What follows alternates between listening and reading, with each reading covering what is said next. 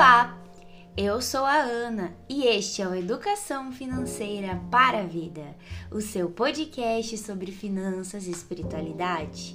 Meu querido e minha querida ouvinte, que bom ter você aqui comigo, mais uma vez na audiência do seu Educação Financeira para a Vida.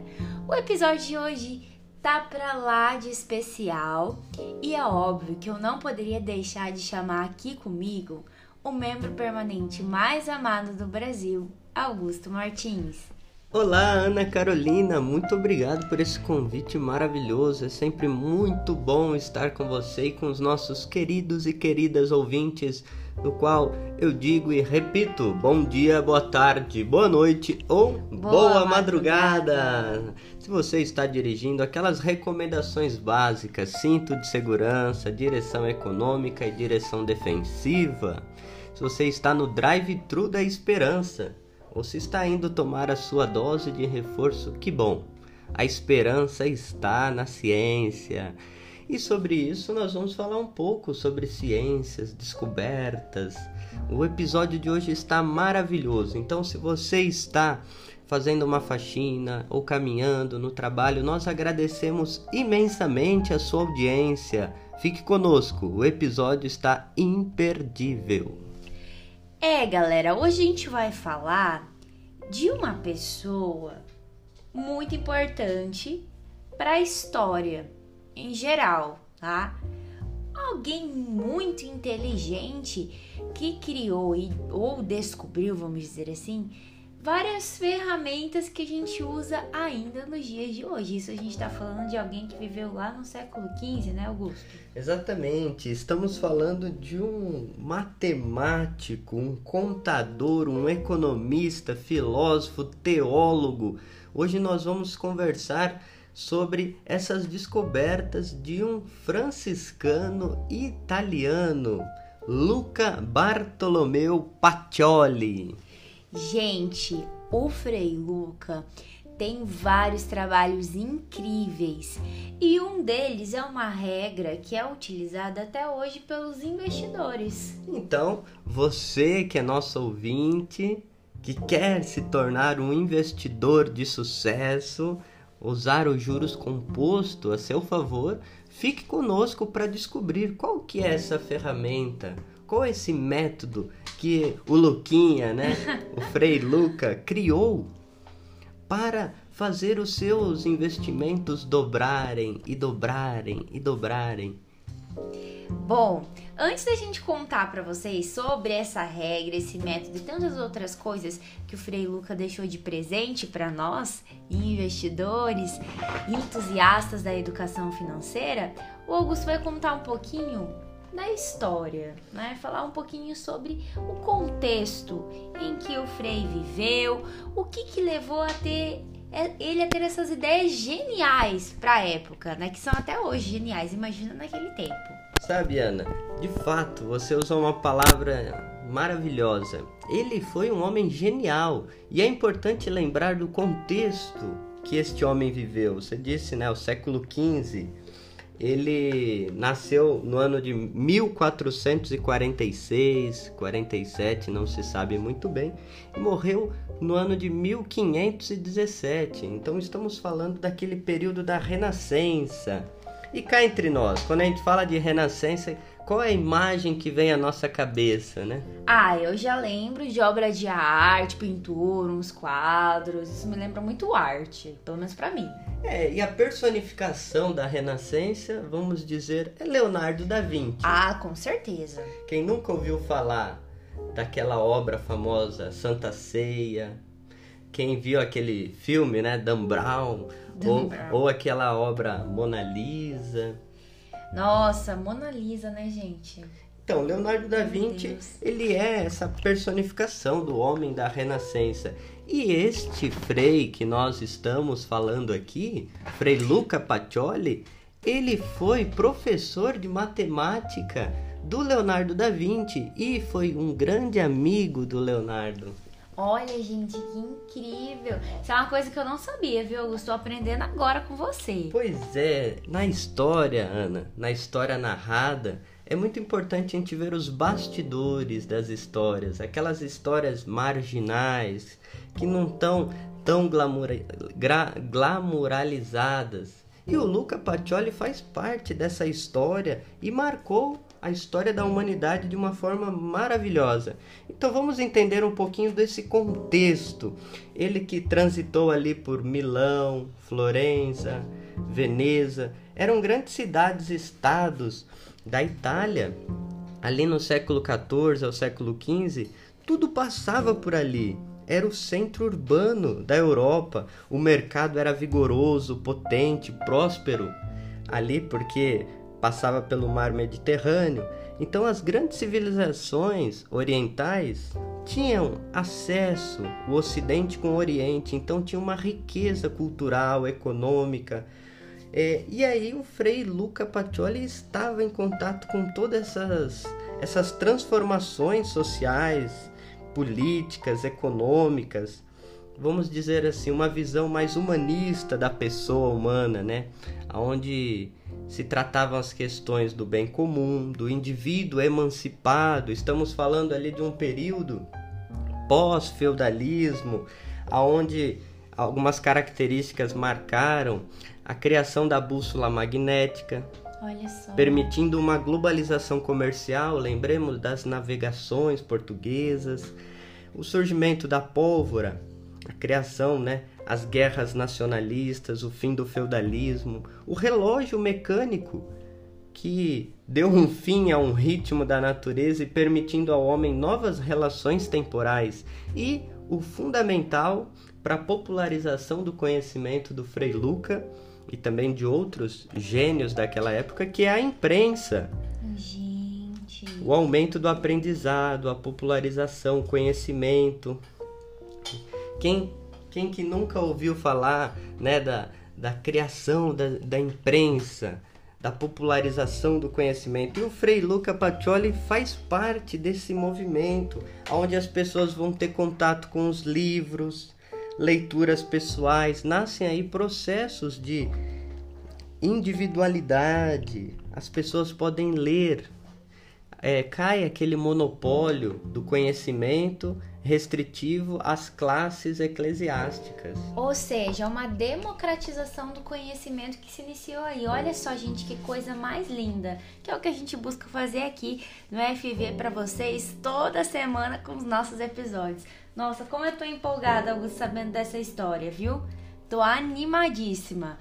Bom, galera, e é o seguinte, agora que a gente já entendeu, né, um pouquinho desse contexto do Frei Luca, mas eu acho que vocês estão querendo muito saber, estão muito curiosos para dizer por que, que vocês resolveram trazer esse tema dentro do podcast do FV.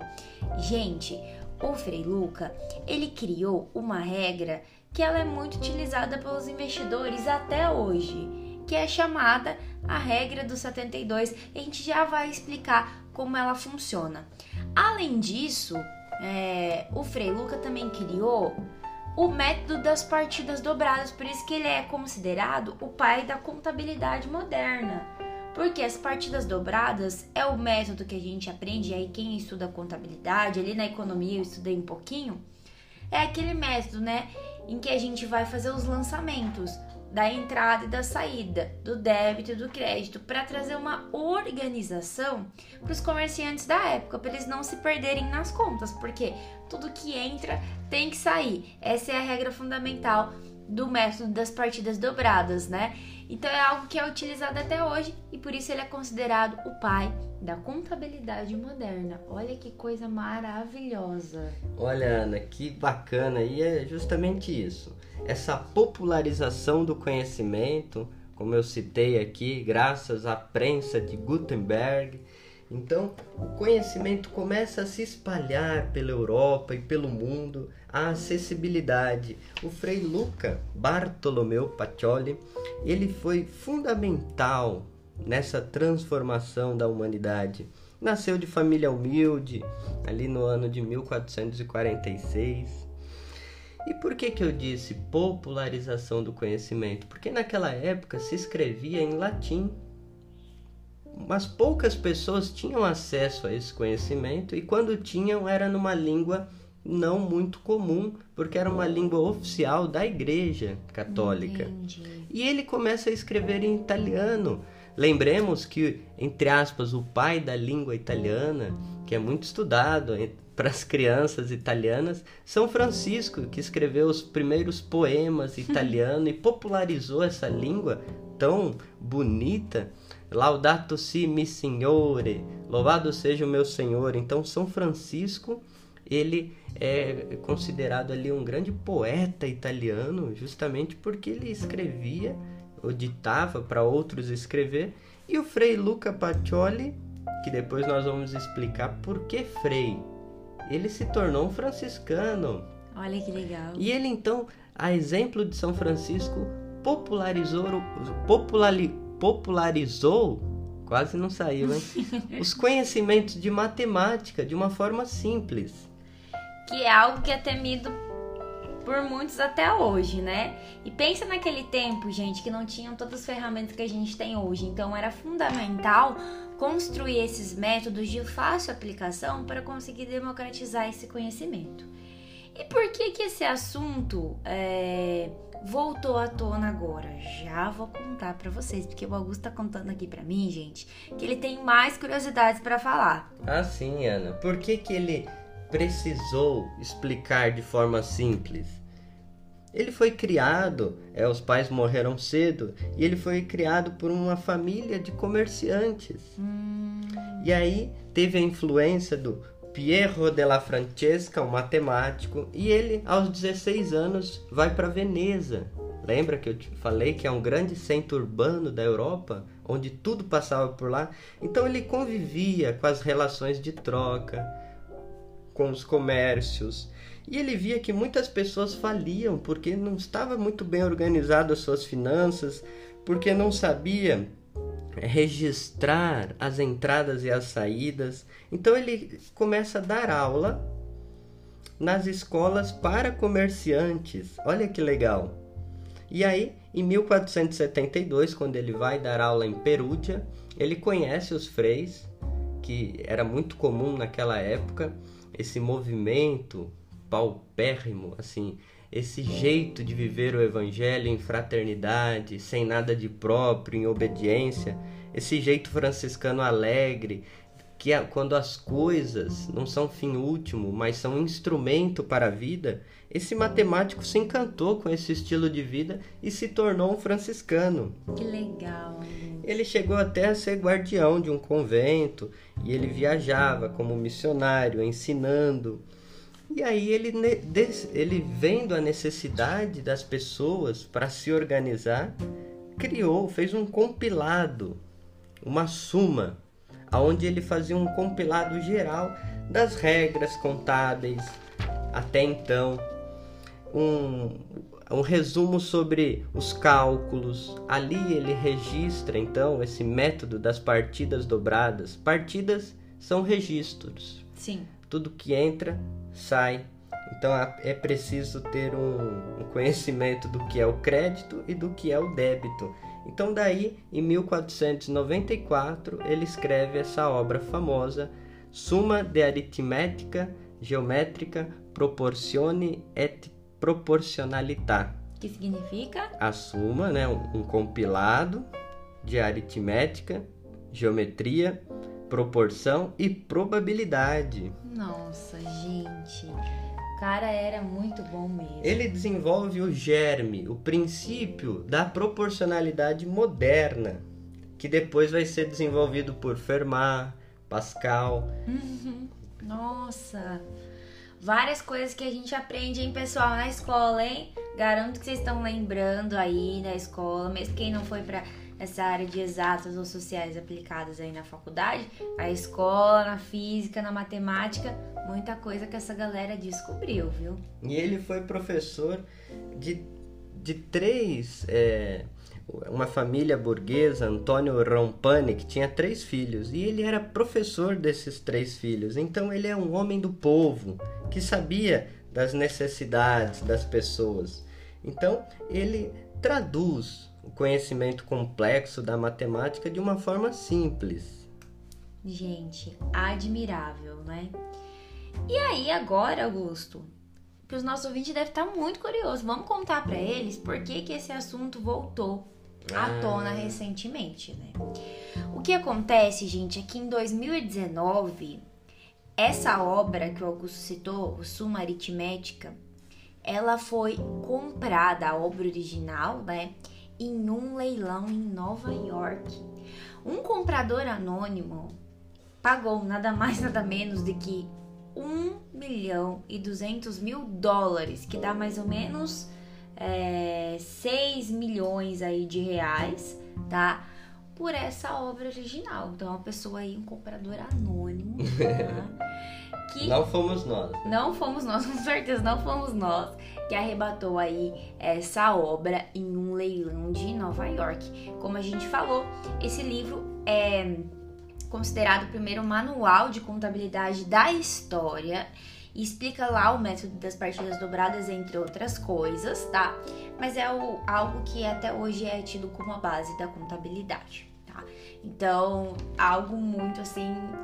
Eu, eu chamo surreal, né? Porque jamais eu acredito que ele imaginaria que isso tomaria tal proporção e aí atravessaria, enfim, séculos e seria utilizado numa época que a gente tem tantas ferramentas como hoje, né? E falando em proporção, Ana, alguns anos depois, isso ele já estava em Milão, em 1509, hum. ele escreve um livro chamado A Divina Proporção. E aí entra o Leonardo da Vinci. Ele dava aulas de matemática, eles tinham muita amizade e o Da Vinci que faz a ilustração desse livro. Ah. Ele estabelece relações entre os princípios arquitetônicos e a proporção clássica do corpo humano, aquela busca pelo número áureo divino, aquele número de ouro, a proporção, a razão, a medida, a medida áurea, ou seja, alguns pesquisadores falam que está ali entre 1,61, que é uma pesquisa que já desde antes de Cristo a humanidade tem buscado estabelecer relações entre a natureza, o corpo humano, entre princípios arquitetônicos. E o Da Vinci desenvolveu muito bem essa, essa ideia da proporcionalidade nas suas obras. E também nos seus inventos. É, nos seus inventos. Eu ia falar, porque ele inventou várias coisas também, para além das obras, que às vezes muitas pessoas não sabem. E eu fiquei fascinada uma vez que eu aprendi sobre todos esses inventos e é, os protótipos dele, que depois viraram inventos nas mãos de outras pessoas. Então, assim, inacreditável. E, e para não, para finalizar assim de uma maneira jocosa, o Frei Luca ele escrevia textos resolvendo problemas aritméticos, geométricos, contando causos, falando sobre jogos, por exemplo, do xadrez e adivinhações. Nossa, gente, ou seja, além de popularizar o conhecimento, ele buscava fazer de uma maneira engraçada, divertida, descontraída, para com certeza chamar a atenção das pessoas, né? Porque já não é uma coisa muito vamos dizer assim, legal, né? Ah, vou aprender a controlar as finanças. Acredito que os comerciantes da época, apesar de querer ajuda para organizar as finanças, né? Não deveria ser uma coisa tão simples de se explicar para pessoas que tinham pouco acesso a conhecimentos, como você mesmo relatou, né? Então tudo isso é muito importante, muito mais naquela época do que é hoje, que a gente tem facilidade de buscar conhecimentos quando a gente precisa saber de alguma coisa, né, gente? E aí então vem a famosa regra dos 72 ele explicando para os comerciantes como proteger as suas finanças, se organizar os seus investimentos e como dobrar o seu patrimônio. É, galera. Então a gente vai começar a falar agora de investimentos aqui da FV, chegado este momento, e resolvemos começar por esse episódio justamente para vocês entenderem a contribuição do Frei Luca, né, um franciscano, uma espiritualidade que a gente traz aqui no FV para esse universo, não só da contabilidade, mas para o universo dos investimentos, né? Então essa regra do 72, gente, ela nada mais nada menos é uma ferramenta que vai mostrar para os investidores quanto tempo demora para um capital investido dobrar ou uma dívida também, mas nós não queremos falar sobre isso aqui. Mas você pode usar sobre é, para esse tipo de situação também, né? Mas vamos focar no lado positivo por hora.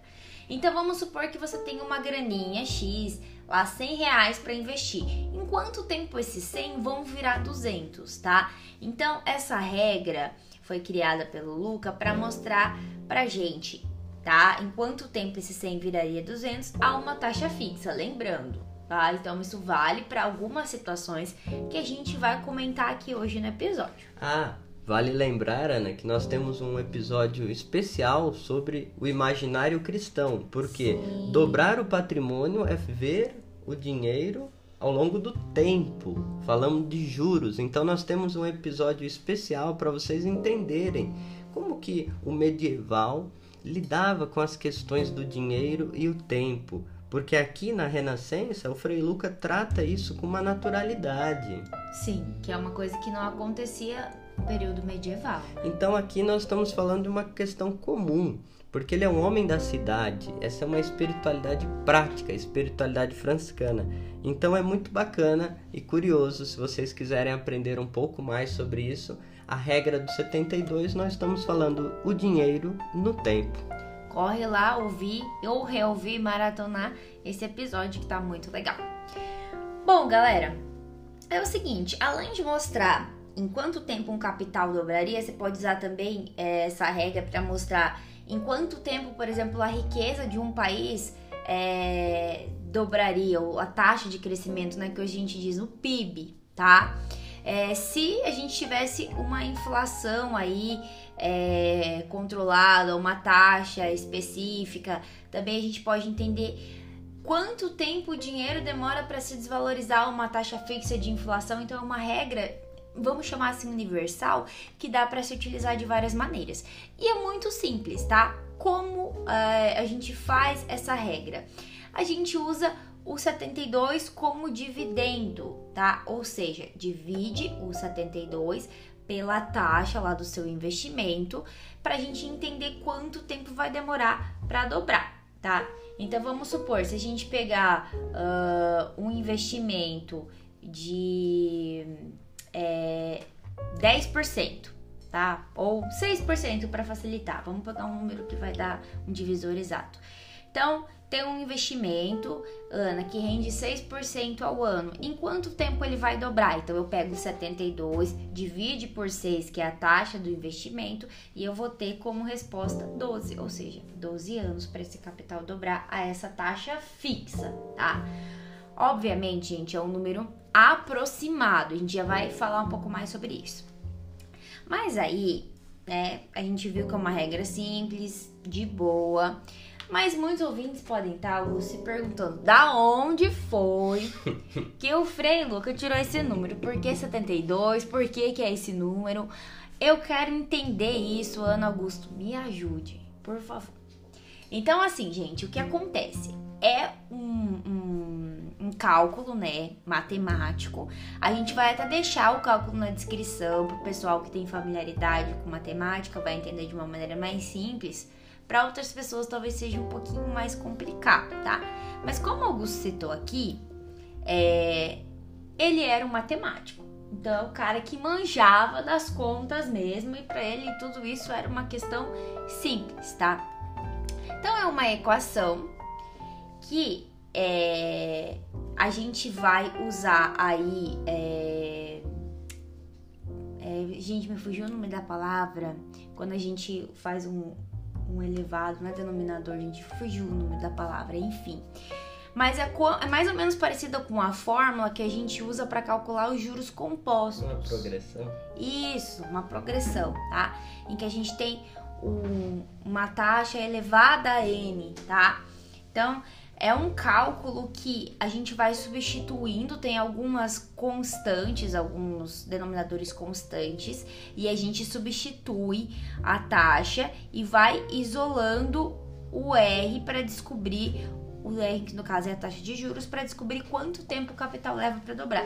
É uma coisa meio complicada de explicar para vocês, porque vocês não estão vendo a conta, né? A gente só tá falando para vocês. Então a gente vai deixar na descrição. E para quem tiver curiosidade e facilidade de entender, tem lá a explicação matemática do porquê esse número, tá? Mas resumindo, o desenvolvimento dessa progressão, é, dessa equação, ela vai ter como resposta 69,311 e um monte de número, tá?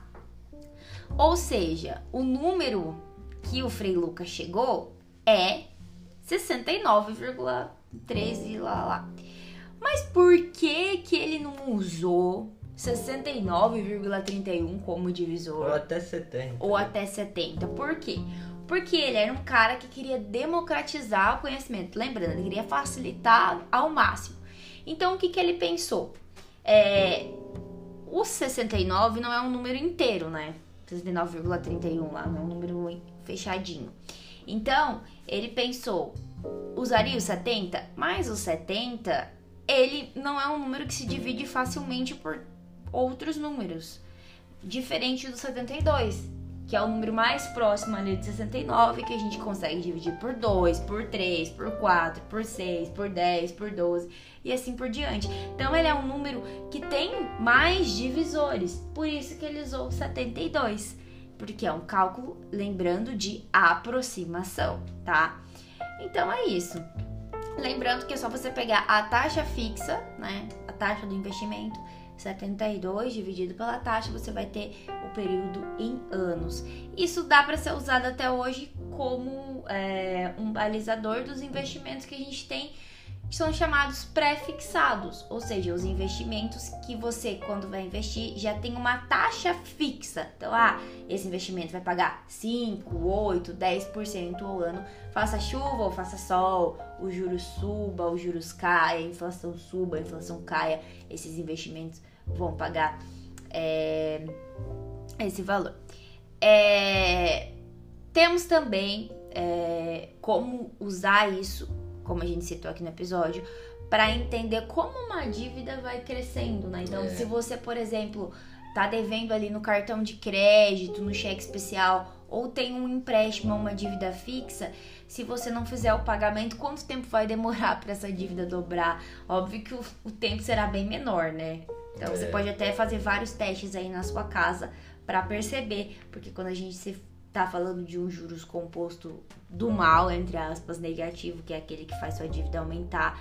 A gente tem aí, infelizmente, é, vários problemas, porque o tempo é muito curto para a dívida dobrar. Inclusive, a gente teve agora a última reunião do Copom, que subiu a taxa de juros para cima dos dois dígitos. Aí estamos com juros de 10%, mais que 10%. Gente, por favor, tomem muito cuidado com as ferramentas financeiras, com o endividamento. Eu sei que tá complicado hoje em dia, mas cuidem muito do planejamento de vocês, porque para uma dívida virar hoje, olha, é assim, né? Porque a gente sabe que não é 10% que o cartão de crédito e as outras coisas vão cobrar da gente. Então a gente tem que tomar muito, muito cuidado. Tá? Sabe, Ana? Fazendo uma pesquisa rápida na internet, você, você joga lá regra do 72, muitos investidores, educadores financeiros, ninguém nunca sonhou que quem criou essa regra foi um frei franciscano no século XV. Olha só que bacana. Então acho que essa contribuição do EFV é para você entrar no mundo dos investimentos consciente de que o dinheiro está a serviço da vida, para não se endividar trazendo a riqueza da espiritualidade franciscana e do pensamento social da igreja. Como que as finanças estão a serviço da vida, como diz o Papa Francisco, né? O uso correto do dinheiro, ele não é o fim último, e nós devemos criar uma cultura do bem comum. O que esse Frei Luca fez é popularizar o conhecimento para que as pessoas não se endividem, os comerciantes ali tenham negócios justos e que não é, abram falência, vamos dizer assim. E essa regra que você ensinou nessa conta também dá para fazer o inverso para calcular quanto de juros, né? Pra, uhum. Sabendo a regra do 72, eu quero saber em 10 anos. Aí você faz o inverso.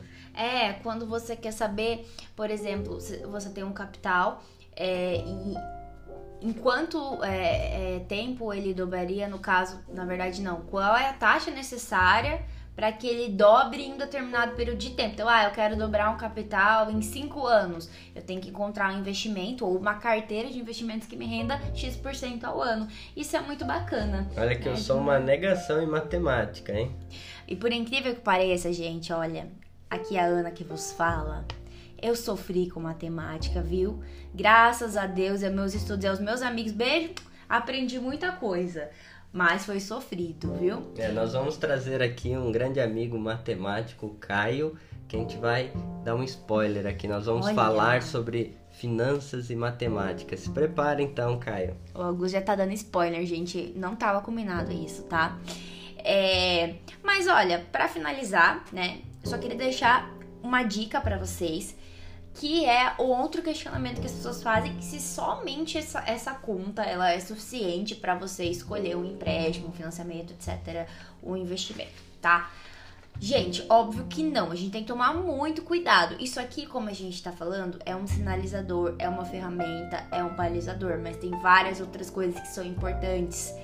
Importante é o seu autoconhecimento, o quanto você conhece o investimento, dicas gerais, né? Qual que é o seu perfil de risco, a sua renda, a sua organização financeira, além de outras taxas, porque lembrando, o Frei Luca criou isso para um momento para os comerciantes se organizarem financeiramente. Aqui hoje, quando a gente pensa em mercado financeiro, em investimentos, ou até mesmo em empréstimos, né, do outro lado, a gente tem outras taxas, nós temos impostos, tá? É, que às vezes podem fazer com que o dinheiro demore um pouquinho mais de tempo. Vai ser aproximado? Vai ser aproximado, mas a gente tem que considerar também esses descontos do imposto de renda, da taxa da B3, que é uma taxa que a gente paga quando a gente investe. É, dependendo do tipo de investimento, tem outras taxas que incorrem. Então é muito importante a gente estar atento a isso, tá? E nós abrimos então a porteira dos investimentos aqui no FV. Vamos falar sobre isso de maneira ética, solidária, transparente. Então aguardem, teremos mais novidades sobre esse universo. É isso aí, galera. A gente espera que vocês tenham gostado muito desse episódio. Se você achou demais, legal, quer falar, cara, um franciscano que ajudou a criar uma ferramenta, compartilha, manda para sua amiga, para seu amigo, para todo mundo que você conhece, põe lá no grupo da família, né, no grupo do WhatsApp, compartilhe coisas legais, coisas positivas. E o beijo especial de hoje que eu queria mandar, Augusto, é para os nossos ouvintes do Panamá. Porque, gente, o Panamá tá crescendo muito na nossa audiência, assim como Moçambique, tá ali coladinho com Moçambique. Então, beijo pra galera do Panamá que está nos escutando. Muito obrigada pela sua audiência. Um beijo especial para você. A gente fica muito feliz em ver que os ouvintes estão se espalhando por aí também, viu? E lembre-se sempre: educação financeira é educação para a vida.